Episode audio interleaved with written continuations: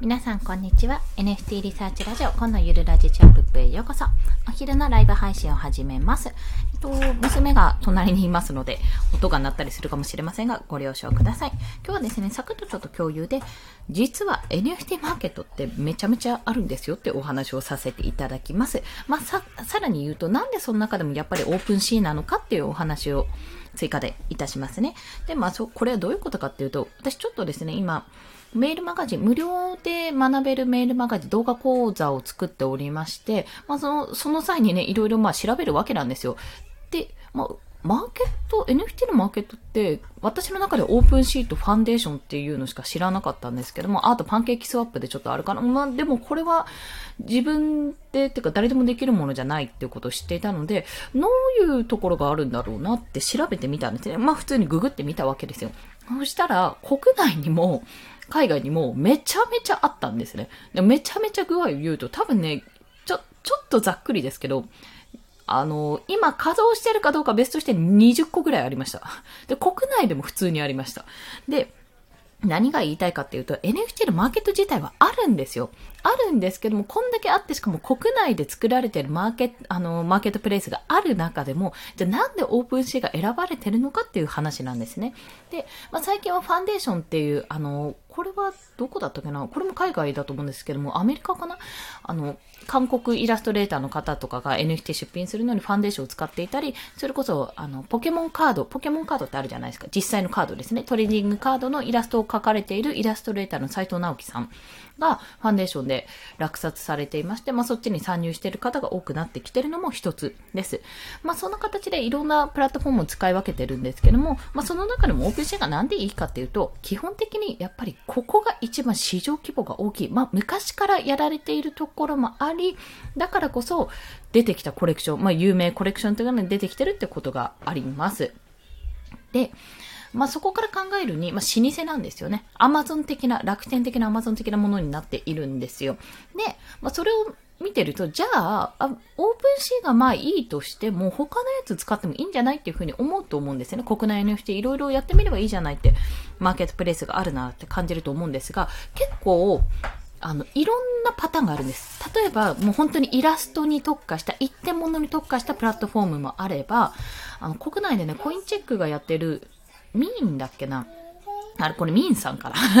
ミミームか。ミームっていうプラットフォームがあったんですが、それは基本的にゲームで使えるアイテム。まあ、あの、いわゆる OpenSea でいうコレクティブルの部分ですね。それがしかもゲームに特化している部分のアイテムを出すっていう感じなんですよ。まあ、そういうふうに結構用途が限定されていたり、あと、え申請しないと、申請して許可が得られないと販売できないとか、そういったこともあるんです。 Foundation とか招待制なので、クラブハウスみたいに、あの、招待枠を持ってる人から招待してもらうことで販売ができるっていうような形もあります。そんなような形でね、ちょっと市場が、マーケットプレイスがいろいろあると、やっぱりちょっと、え、どこ使おうどれを使ったらいいんだって乱立するんですけども、まあ、やっぱ最終的には使い勝手がいい、誰でも使えるとか、いろんな人が購入しているって、あと、有名コレクションがすでにあるとか、有名なイラストレーターさんとかもうすでに使ってるっていうところが見られまして、まあ、残っていくんだと感じられています。まあ、やっぱりその中で今はオープンシー。まあ、ここは結構、ポリゴン、あの、ポリゴンイーサリアム関連だと、結構この辺、あポリゴンイーサリアムですね。ポリゴン。マティックのあのブロックチェーン上だと結構バグというか、なんか反映されないんだけどみたいなね、そういったところもあるんで、あったりな不具合が出てるんですけども、やっぱりでもそこが一番マーケットプレイスとしては、か、あのー、なんていうの、活躍してる、活動している、うん、活発な動きを見せているってところなんですね。ということも考えて、まあ、 OpenSeaを進めているというか、まあ、 OpenSeaだよねっていうような形でやってはおります。まあ、参入しやすいっていうのが一番大きいかなとは、やっぱ感じますね。そんな形で、今日はですね、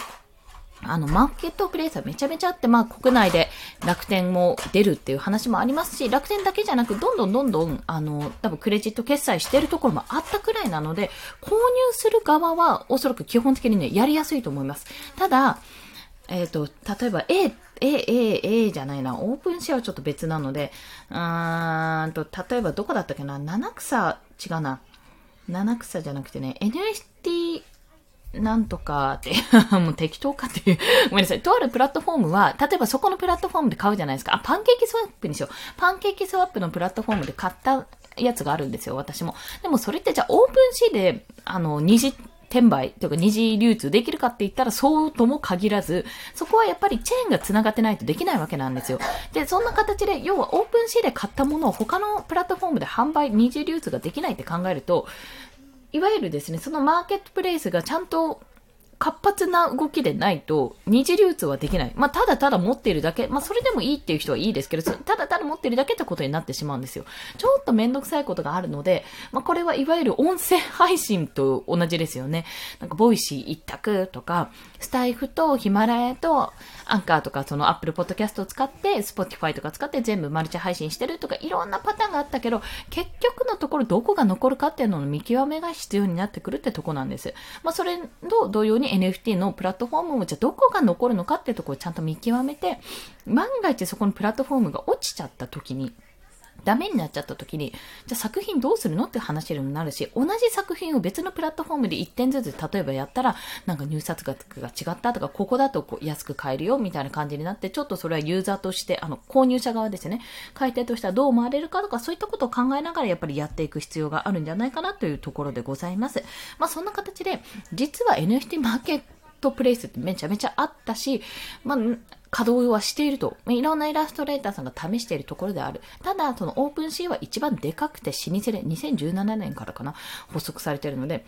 老舗だし、もういろいろ不具合とかまだまだあるかもしれないけど、とりあえず有名なコレクション、は NFT で何億だって、みたいなコレクションが出てるのは OpenSeaからです。まあそういったところから、あの、まあ安心できるかなっていうところはあるかなと。良くも悪くも見られる、見られるし、うん、見られるし、まあ、今後の自分の手腕によってはどう展開するかなってところもあるので、まあそういったお話を今回はさせていただきました。それでは今日もお聴きくださりありがとうございます。また、夕方できるかな？夕方も配信しようと思いますのでよろしくお願いします。コンでした。では、また。